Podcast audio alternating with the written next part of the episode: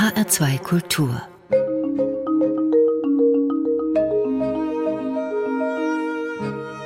Doppelkopf mein Name ist Daniela Baumeister. Guten Tag. Schon früh machte der Musikjournalist Manfred Miller seine Leidenschaft zum Beruf, vielleicht schon lange bevor er überhaupt wusste, dass er Musikjournalist werden wollte oder sollte. Manfred Miller arbeitete ab Anfang der 60er Jahre für Hörfunk und Fernsehen im Bereich Pop und Jazz, produzierte Musiker, erfand das Blues Festival in Lahnstein, präsentierte unzählige Sendungen zur Geschichte der Popularmusik und schrieb Bücher, vor allem über den Blues und seinen sozialwissenschaftlichen Hintergrund. Sein neuestes, Aktuelles dreht sich um Blues und Groove, afroamerikanische Musik im 20. Jahrhundert. Und das ist so ein weites Feld, dass ich mich sehr freue auf das Gespräch mit Manfred Miller im Doppelkopf in HR2 Kultur. Hallo, Herr Miller. Guten Tag, Frau Baumeister. Wie groß ist Ihre Plattensammlung? Oh Gott, ich habe irgendwann bei 10.000 habe ich aufgehört zu zählen. Mussten Sie schon mal umziehen damit? Ich musste schon einmal umziehen und es ist mein größtes Schreckgespenst mit dieser Horrorkammer voller LPs, CDs, Bücher, Zeitschriften, Zeitungsausschnitten. Damit nochmal umziehen zu müssen, ist eine Vorstellung. Naja, also das stelle ich mir lieber überhaupt nicht vor. Es kommt nur in Angstträumen vor. So eine eigene Wohnung für den, fürs Zubehör. Platten, Sammlungen sagt man ja noch, aber es sind ja wahrscheinlich inzwischen auch mehr CDs geworden, oder? Gibt, ist da für Sie ein Unterschied?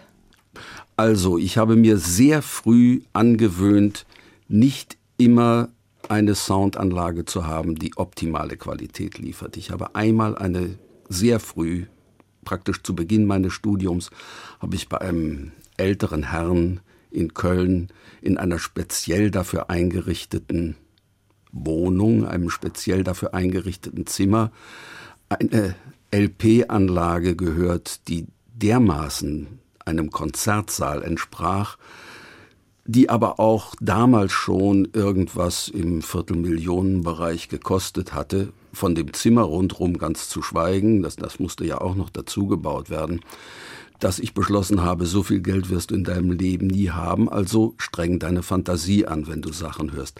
Das hat mir dann mit den historischen Aufnahmen so aus vom Beginn der 20er Jahre an sehr geholfen, dass ich immer meine Fantasie bemüht habe, um die Realität des Klangs zu ergänzen. Gibt es eigentlich absolute Favorites, wenn man so viel gesammelt hat, also Platten oder CDs für die einsame Insel, wenn man denn dort ein Abspielgerät hätte?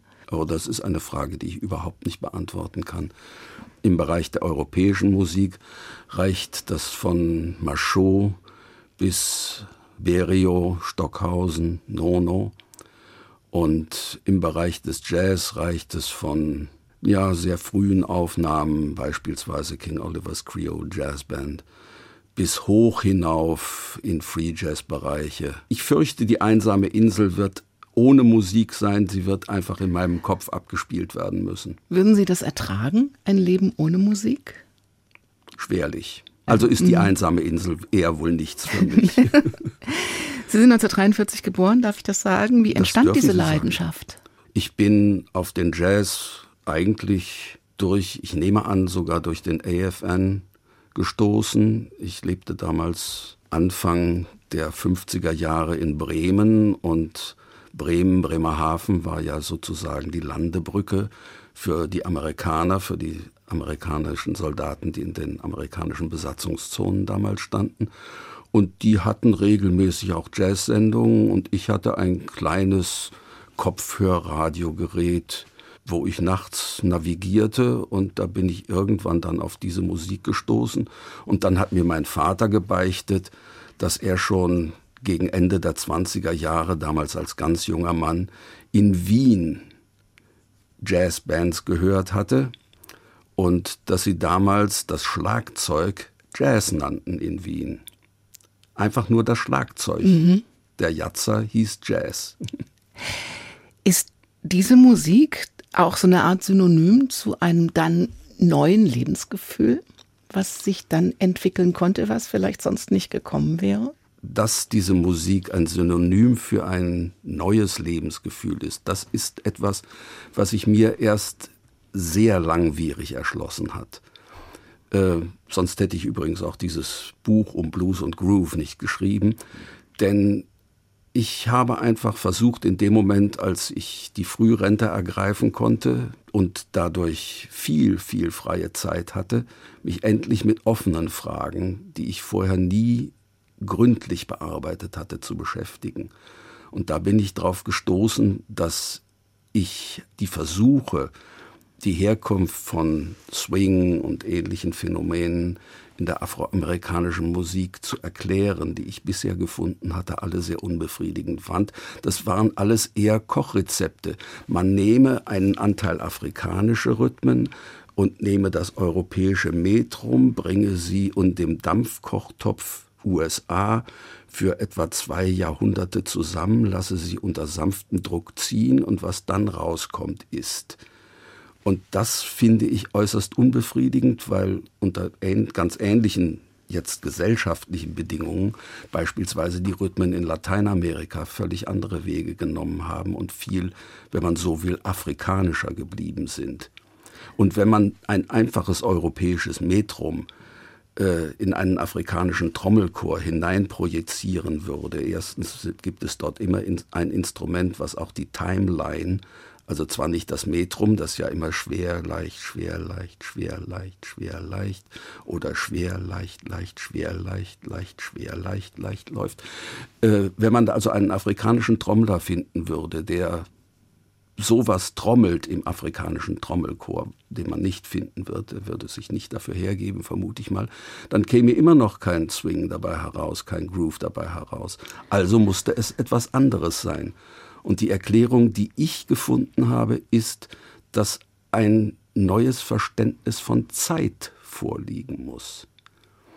Denn die rhythmische Gestalt einer Musik ist meiner Meinung nach in allen Kulturen, in sämtlichen musikalischen Kulturen, die wir kennen, abhängig von der Vorstellung von Zeit, sprich der Vorstellung von Geschichte, die die Menschen sich machen. Das heißt, in einer Zeit, wo ich hauptsächlich vom Jagen und Sammeln lebe, also den Gezeiten, dem Wechsel der Jahreszeiten ausgesetzt bin, wird das Zeitverständnis ein anderes sein, als es später sich entwickeln konnte, wo die, die Vorstellung von Geschichte eher mit Schicksal zu tun hatte und vorbestimmt war.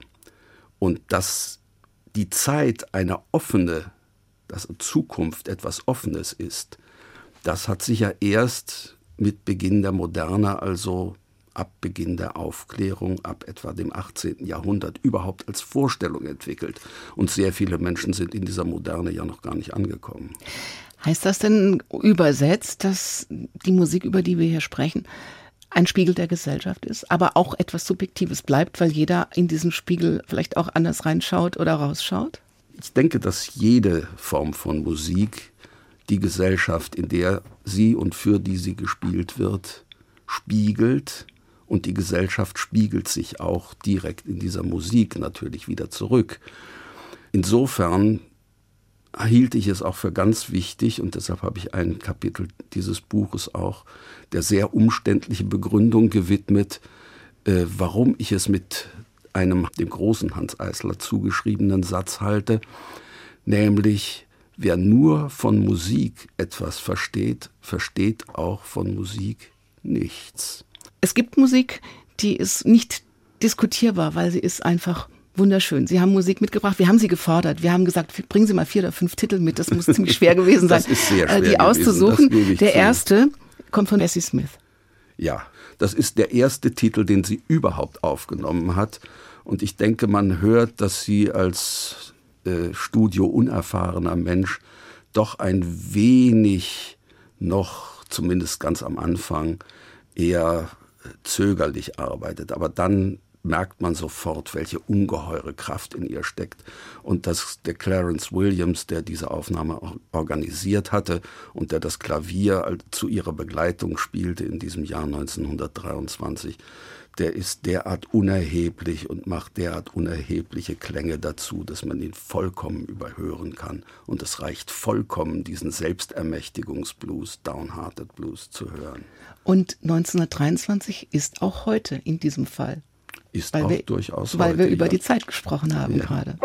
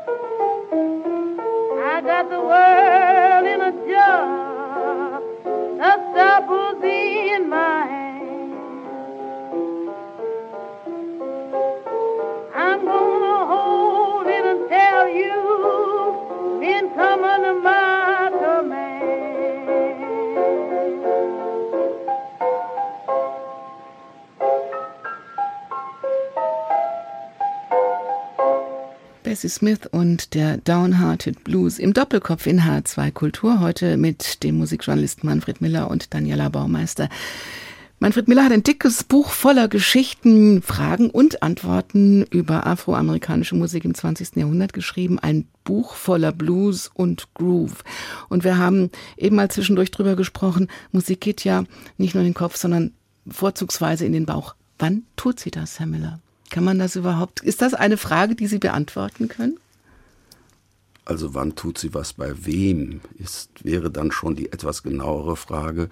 Aber auch selbst diese etwas genauere Frage könnte ich nicht beantworten, weil die an, naheliegende Antwort, dass das mit Konditionierung schon, was weiß ich, im Mutterleib oder zumindest in früher Kindheit zu tun hat, wo Hörgewohnheiten sich langsam herausbilden das ist keine schlüssige Antwort dafür, wie beispielsweise äh, Menschen so etwa meiner Generation dann plötzlich in sehr jungen Jahren, sagen wir so im Alter zwischen acht und zehn, den Jazz für sich entdecken und das als unmittelbar ihre Musik empfinden, eine Musik, die natürlich auch heftig in den Bauch geht und sich insofern schon von den äh, ständig zwischen Marschrhythmus mitklatschen und Schunkeln bewegenden deutschen Schlagern erheblich unterschied, wieso die plötzlich darauf reagieren. Ich habe darauf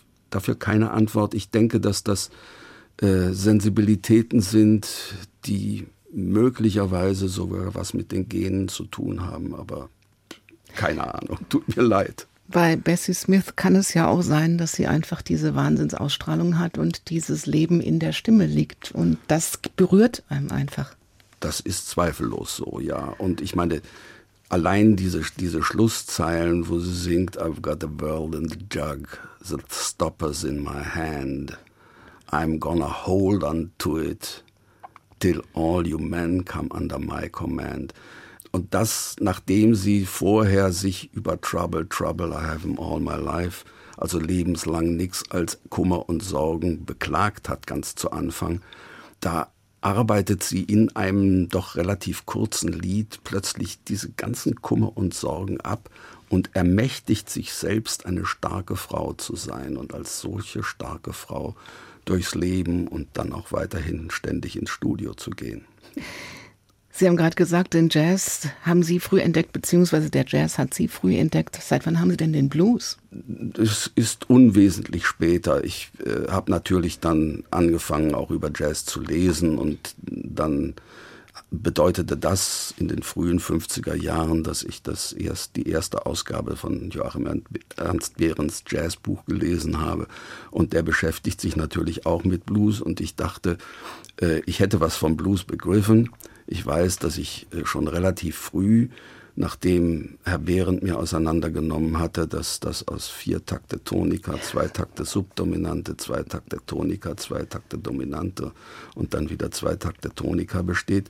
Da habe ich also diese zwölf Takte hergenommen und habe sie äh, etwas bunter gemischt, weil mir das ein bisschen töricht vorkam, es in dieser Folge zu lassen und hielt das dann tatsächlich eine ganze Weile für einen Blues. Eine ganze Weile heißt vielleicht bis ich die ersten Blues gehört habe. Sie schreiben, Blues ist diese schmutzige Musik, die dir für eine Weile den Dreck von der Seele wäscht. Ist das vielleicht eine der Antworten auf die offenen Fragen? Das heißt, wir brauchen ihn alle, weil wir ihn auch alle haben, den Blues? Also in der heutigen mhm. Zeit kann ich mir einen Menschen, der nicht äh, beim Aufschlagen der Morgenzeitung ziemlich rasch einen Anfall vom Blues hat, nicht vorstellen. Nur Blues ist ja nicht dazu da, das auszudrücken, sondern Blues ist dazu da, genau dieses Gefühl zu überwinden und Handlungsfähigkeit wiederherzustellen. Wenn das deutsche Feuilleton über Blues schreibt, ist immer noch sofort die traurige und in Bierglas weinen. Also diese Assoziationen werden dort ständig wachgerufen. Das ist ziemlicher Quatsch. Denn natürlich werden relativ traurige Ausgangssituationen sehr, sehr häufig im Blues geschildert. Nur der Blues schildert diese Ausgangssituationen, um sie sich vor Augen zu führen und ihnen gegenüber Handlungsfähigkeit für den Singenden und für die ihm Zuhörenden herzustellen. Also so zum Beispiel I came here to strut my stuff. Ein Zitat aus ihrem Buch von Rosa ja. Henderson. Also ich sortiere mal meine, mein Leben. Selbstbewusst. Selbstbewusst. Ja. Es ist ein Synonym fürs Leben und für die Freude und für Menschlichkeit. Das ist und fürs alles. Überleben. Das ist, das kann es alles sein. Es gibt natürlich bei diesen unendlich vielen Aufnahmen, die gemacht worden sind, die sind ja teilweise in den 20er Jahren, haben die Plattenfirmen ständig irgendwelche Sängerinnen ins Studio geholt und haben sie äh, sogenannte Blues singen lassen. Äh, da ist natürlich eine unendliche Menge Schrott auch dabei. Das ist äh, immer so, wenn populäre Musik in Serie hergestellt wird. Da kommt leider auch relativ viel Schrott dabei heraus. Selbst im Blues. Und selbst im Blues kommt da Schrott heraus. Und es sind nur die relativ wenigen ganz großen, die tatsächlich dann dieses mit dieser unglaublichen Stärke einer Frau wie Bessie Smith oder Ma Rainey oder auch Alberta Hunter dann gesungen haben. Bedeutet die Beschäftigung mit Blues für Sie auch, dass Sie immer wieder neue Horizonte erreicht haben, auch für sich selbst? Das ist sehr schwer für mich selbst zu beantworten. Ich hoffe es natürlich, ja. Ich meine, möglicherweise hätte ich sonst auch dieses, dieses Buch nicht schreiben mhm. können. Mhm denn in Sachen Blues ging es mir vor allen Dingen darum, etwas, was ich schon mein Leben lang immer wieder mit Blues-Sendungen versucht habe, also schon seit langer Zeit versucht hatte, äh, so die üblichen Vorurteile, Zwölftakte-Schema, traurig etc., mal gründlich vom Platz zu fegen. Solange niemand das Buch liest, habe ich da keine große Hoffnung, dass das damit gelingen wird, was mir mit so unendlich vielen Sendungen offenbar nicht gelungen ist, jedenfalls nicht tatsächlich raumgreifend. Also dieses Vorurteil, der Blues hat zwölf Akkorde und ist langweilig. Sie schreiben im Präludium, also in Ihrem Vorwort, sollte irgendwann irgendjemand außer mir selbst das hier lesen wollen. Vielleicht sollten wir das alle lesen, weil es geht ja nicht nur um Musik. Ja. Wer sich nur mit Musik beschäftigt, ist ja auch nicht vollständig angekommen. Oder sagen wir ein Idiot? Um nochmal Hans Eisler zu zitieren, er versteht dann leider auch von der Musik häufig das Wichtigste nicht. Sie haben Musik mitgebracht, die eigentlich gar nicht in eine Sendung passt, die sich um populäre Musik drehen soll. Oder vielleicht doch, denn sie kommt von Telemann und auch das war ja mal im weitesten Sinne populäre Musik. Das war zweifellos populäre Musik und ich habe das als Beispiel gewählt, weil ich denke, dass man daran wunderschön zeigen kann, dass nur jemand, der auch etwas außerhalb von Musik Kenntnis hatte, überhaupt in der Lage war, die Musik zu dechiffrieren. Georg Philipp Telemann lässt in seiner Brockes-Passion in der letzten Arie als Soloinstrument den Sopran von einer Trompete plus Orchester begleiten. Und das in einer Passionsmusik, also einer Passion, die als Untertitel hat für die Sünden der Welt leidende und sterbende Jesus und dann ganz am Schluss eine Trompete, das ist ein bisschen rätselhaft. Und heutige Hörerinnen und Hörer werden möglicherweise einfach die Musik sehr schön finden, hoffe ich jedenfalls. Aber sie werden nicht begreifen, was da los ist. Was da los ist, ist ganz einfach, dass in der Zeit, als dieses Stück komponiert wurde, etwa 1740 dürfte es komponiert sein, war die Trompete ein Instrument, was dem sehr, sehr hohen Adel, zumindest in Deutschland, zugeeignet war. Und warum da die Trompete erklingt, ist ganz klar. Da wird der leidende und für die Sünden der Menschheit sterbende Jesus plötzlich zum Herrn der himmlischen Heerscharen, ganz deutlich in der Musik komponiert. Und auch so gewollt von Telemann. So deutlich gewollt.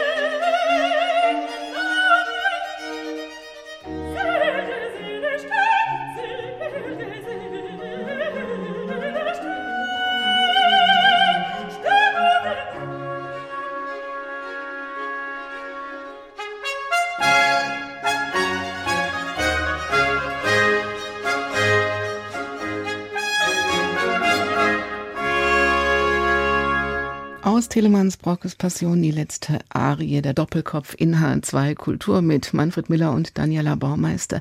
Musik ist viel mehr als nur ein paar Töne, das haben wir inzwischen also schon eigentlich in jedem ihrer Sätze gehört. Und das Schreiben darüber ist wie Musik, also auch viel mehr als ein paar Wörter oder Worte.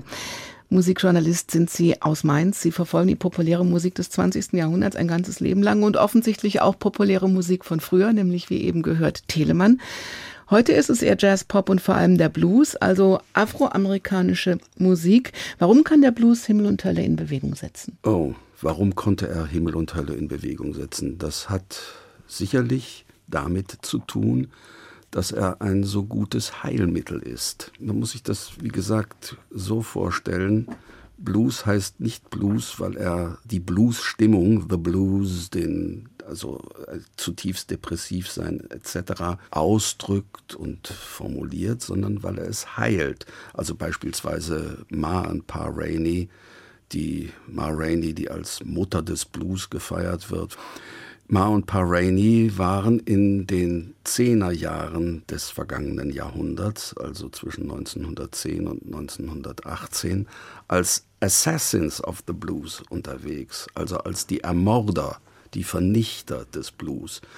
Und man muss sich das so vorstellen, es käme jemand in einer Apotheke, es gibt ein Grippemittel, das Grippe heißt, und er verlangt nach Grippe. Und dann wird selbst die dusseligste Apothekenhelferin nicht sagen, dann sind sie aber der Einzige sondern wird das entsprechende Fach mit G draufziehen und ihm das Mittel geben. Und genauso ist es mit Blues, der die Blues heilt. Blues heißt Blues, weil er die Blues heilt. Und The Blues sind immer viele, viele Geschichten. Es ist nicht der Blues, sondern es ist eigentlich die Blues. Es und, sind immer die Blues, ja. Und die verstecken sich in diesen zwölf Akkorden, die viel mehr sind als zwölf Akkorde. Ja, es sind auch äh, sehr häufig nicht diese zwölf Akkorde benutzt worden. Es sind äh, sehr häufig auch nicht zwölf Takte, sondern 13, drei Viertel und ähnliches. Also die Musiker sind mit der angeblich dogmatisch dem Blues zugehörigen Form teilweise sehr frei umgegangen. Und auch das ist natürlich sehr schön zu hören.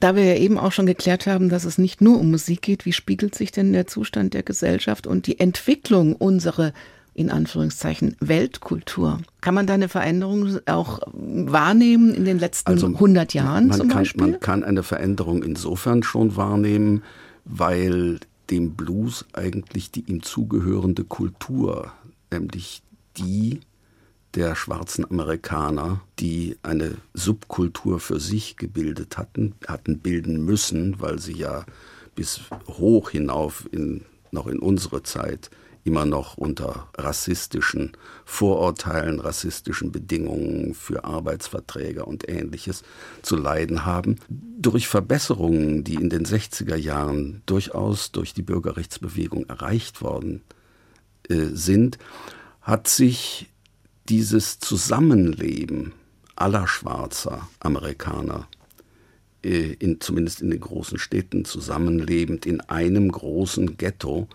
das hat sich aufgelöst und diejenigen, die den Einstieg in die weiße Gesellschaft geschafft haben, konnten sich natürlich und entsprechend auch sozial aufwärts mobil waren, konnten sich dann dort aus dem Ghetto entfernen und so ist allmählich dann so im Laufe der 60er, 70er Jahre die schwarze Kultur zumindest was die Musik angeht. Und ich würde allenfalls hier die Gospelmusik ausnehmen, die zumindest in den Holiness-Kirchen, also den am stärksten von schwarzen Elementen geprägten Kirchen, noch sehr, sehr lebendig ist und immer noch etwas äh, ganz und gar unamerikanisch, uneuropäisches ist. Auf die gibt es keine verbindliche musikalische Kultur mehr. Blues war die jeweiligen Jazzspielweisen, waren die Musik des ganzen schwarzen Volkes. Und das ist jetzt nicht mehr so. Das ist leider nicht mehr so. Das heißt, die Musik hat die Gesellschaft schon verändert, aber in diesem Fall nicht unbedingt zum Guten, oder? Nur für sehr wenige zum mhm. Guten. Aber sie hat die Menschen auch verändert und das schon zum Guten, indem sie mehr Selbstbewusstsein, mehr Freude, mehr Überlebenskampf auch transportiert hat. Ja, ganz sicherlich, denn ich meine, dass der entscheidende Unterschied warum gerade diese Art von Musik so zentral geworden ist, darin liegt, dass diese Musik, und ich meine jetzt die gesamte afroamerikanische Musik, soweit das die USA betrifft, ein Überlebensmittel war. Es war das Überlebensmittel der schwarzen Bevölkerung der USA. Das, was sie unbedingt brauchten, um überhaupt ein Leben selbstbestimmt und in Würde, zumindest in großen Zügen, für sich realisieren zu können. Da kommt das Wort Freiheit wieder ins Spiel und das bringen wir jetzt mal zusammen mit Nina Simone, die Sie sehr lieben. Die ich sehr liebe, die ich ungeheuer schätze. Auch die gehört für mich zu den ganz starken schwarzen amerikanischen Frauen. Und wenn die singt I wish I knew how it would feel to be free, dann habe ich, als ich das zum ersten Mal gehört habe, sofort begriffen und es läuft mir jetzt noch wieder die Gänsehaut über den Rücken. Genau so, genau so muss sich Freiheit anfühlen. Die Gänsehaut wollen wir Ihnen nicht vorenthalten. I wish I knew how it would feel to be free. I wish I could break all the chains holding me. I wish I could say all the things that I should say. Say them loud, say them clear for the whole round world to hear. I wish I could share all the love that's in my heart. Remove all the bars that keep us apart. You could know what it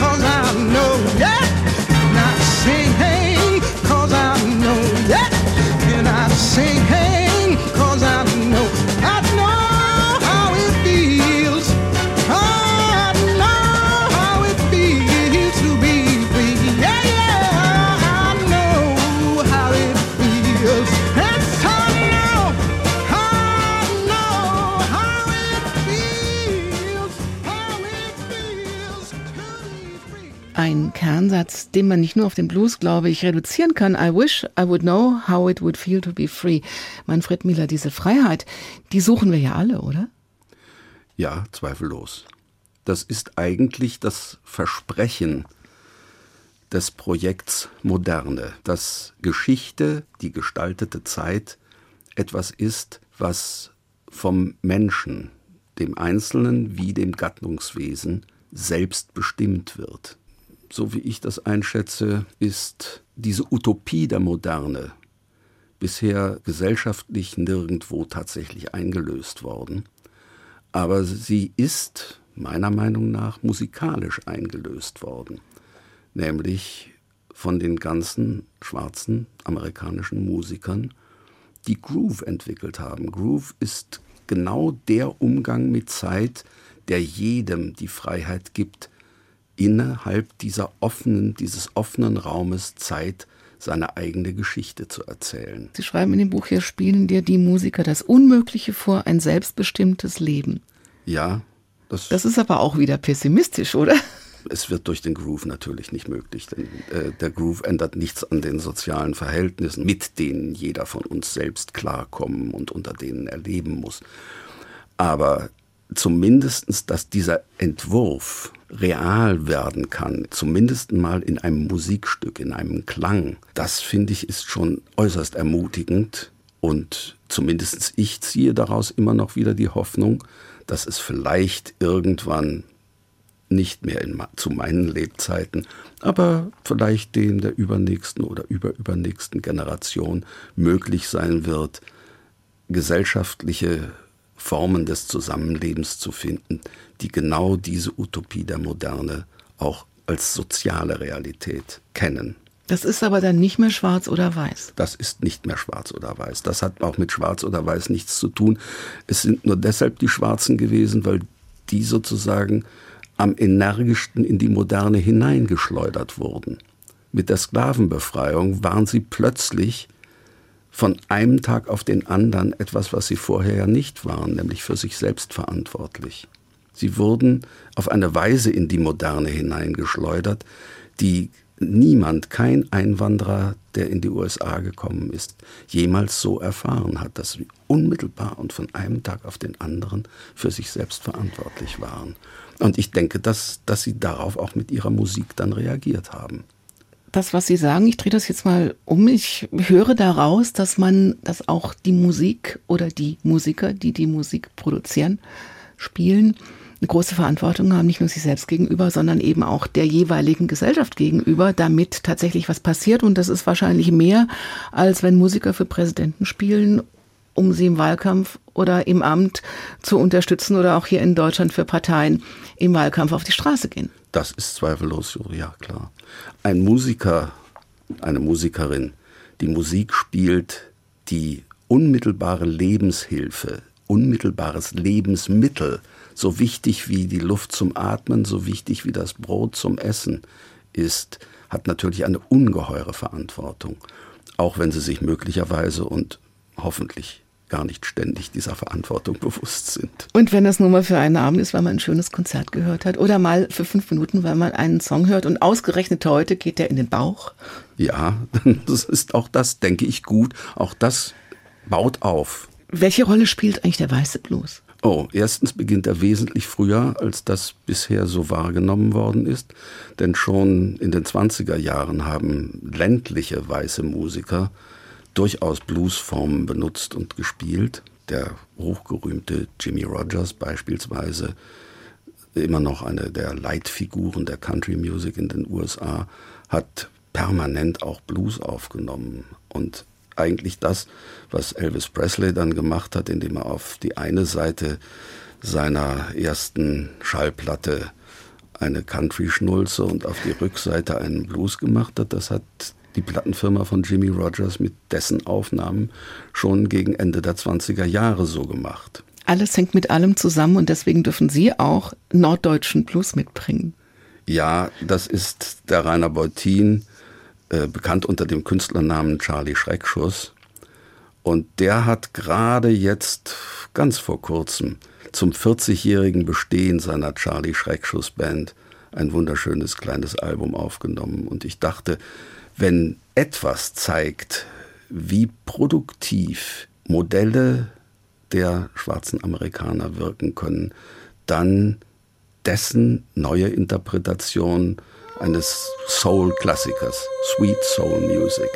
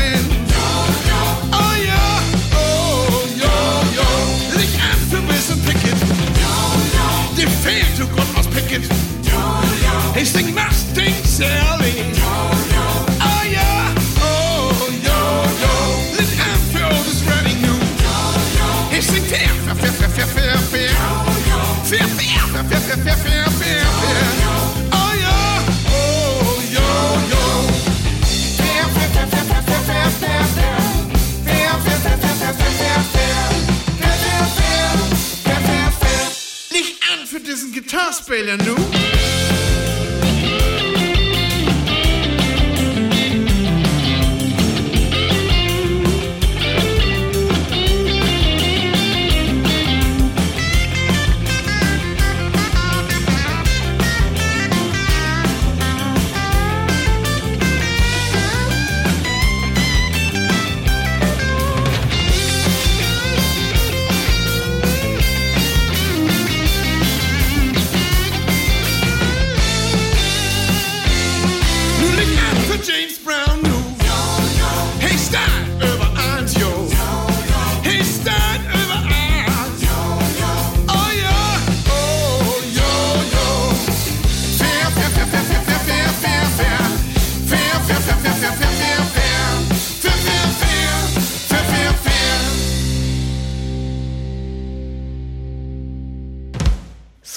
Music und Charlie Schreckschuss und seine Band Manfred Miller hat diese Musik mitgebracht.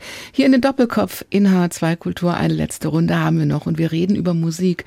Wenn man ihr Buch liest, was man nicht am Stück liest, sondern was man immer wieder blättert, weil es so viele Geschichten hat, ist auch ganz interessant, dass äh, Musik immer eine Rolle gespielt hat, also auch über die Jahrhunderte oder Jahrtausende immer eine ganz bestimmte Rolle oder ein ganz bestimmtes Motiv war, auch in verschiedenen Gesellschaften, in verschiedenen Lebenssituationen. Sie erwähnen auch den Himmel und Platon zum Beispiel, wo die Musik auch eine Rolle spielt. Ja, ich meine, die, die äh, Platon, bei dem ist es am deutlichsten noch abzulesen, für mich zumindest, hatten eine sehr, sehr genaue Vorstellung von der Funktion von Musik und der gut gebildete Grieche der platonischen Zeit, der musste nicht nur ein guter Redner sein und öffentlich reden können, sondern er musste auch natürlich ein sehr guter Kampfsportler sein und entsprechend kriegerisch fähig, aber er musste auch ein Musikos sein. Das heißt, er sollte doch bitteschön zumindest irgendein Saiteninstrument spielen und vielleicht sogar gar zu dazu singen. Es sollte ein Teil des Lebens sein und, und Musik hat auch dann für die europäischen Universitäten zu Beginn der Universitäten gehörte Musik zu den höchsten Fächern, die gelehrt wurden. Musik wurde gleichrangig mit Mathematik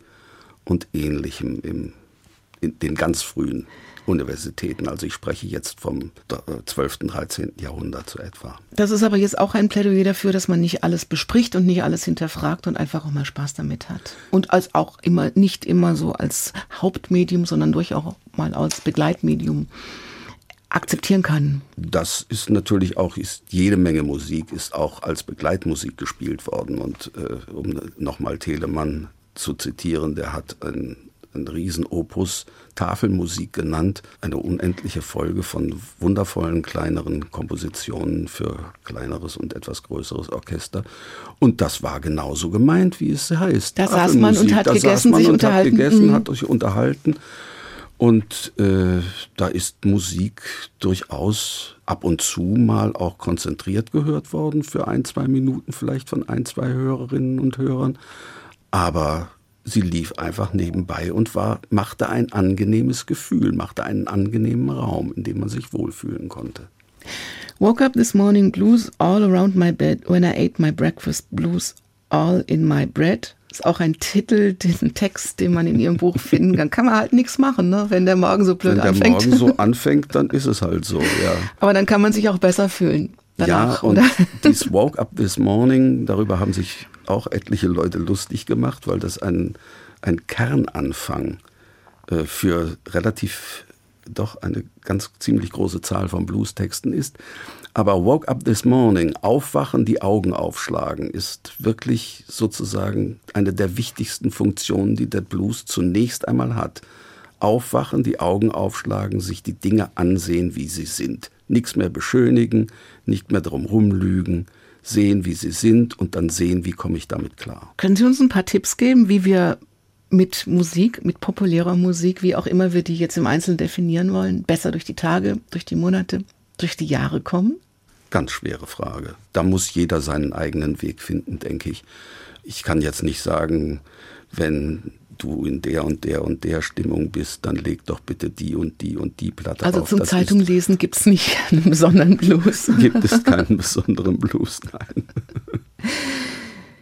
Wir waren ja am Anfang schon bei offenen Fragen und vielen Antworten. Welche Geheimnisse konnten Sie persönlich mit Hilfe der Musik lösen? Oh, nun stellen Sie mir eine Frage, über die ich überhaupt noch nie nachgedacht habe. Darauf kann ich wirklich nicht antworten. Ich, ich bin mir sicher, dass Musik eine ganz, ganz große Rolle in meinem Leben gespielt hat. Aber welche Weichen möglicherweise von welcher Musik jeweils umgestellt worden sind auf den nicht allzu verschlungenen Pfaden, die mein Lebenslauf äh, inzwischen hinter sich hat, das vermag ich nicht zu beantworten, das weiß ich nicht. Ich habe mich das noch nie gefragt. Vielleicht werde ich äh, darüber noch mal gründlicher nachdenken. Ist wahrscheinlich auch was, was nie endet. Eine Beschäftigung, die ein Leben lang andauert, weil sie ist nie zu Ende. Sie ist nie zu Ende, zweifellos nicht. Gehen Sie eigentlich auch noch in Konzerte? Und Ich gehe gerne in Konzerte, ja. Wobei ich gestehen muss, dass äh, leider Gottes in der Gegend, in der ich lebe, äh, nur relativ selten Jazz von einer Qualität zu hören ist oder Blues von einer Qualität, der mich von meinem CD-Player wegholt. Aber klassische Konzerte beispielsweise, da gibt es doch so viel im Raume Mainz-Wiesbaden, dass ich dort sehr häufig zu finden bin, ja.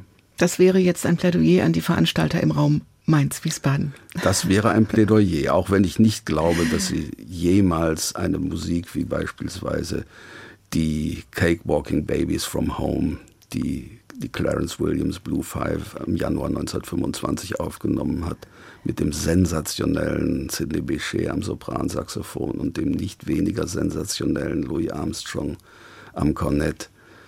Und das ist eine so tolle Aufnahme. Auch das ist wieder ein Beispiel dafür, wie zwei Menschen ganz hörbar sich in den Raum der Freiheit aufmachen. Nach vorn.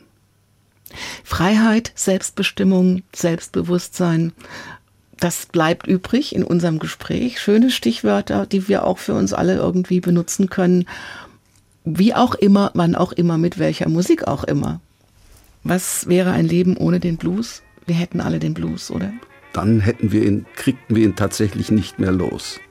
Manfred Müller, vielen herzlichen Dank für den Besuch im Doppelkopf. Es war mir ein großes Vergnügen. Das Buch heißt Um Blues und Groove, afroamerikanische Musik im 20. Jahrhundert, erschienen in der Songbücherei. Lesen Sie oder noch besser, hören Sie immer wieder mehr populäre Musik. Dankeschön fürs Kommen, Herr Miller. Und wir hören Sidney Bechet und Louis. Armstrong zum Schluss dieser Sendung. Mein Name ist Daniela Baumeister. Schönen Tag, machen Sie es gut. Bis ganz bald, wenn Sie mögen.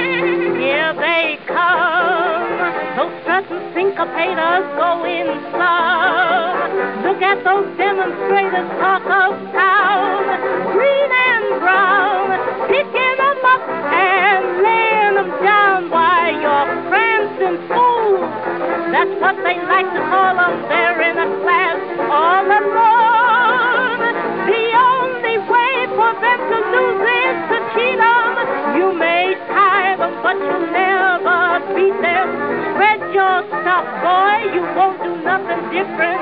Cakewalking babies from home.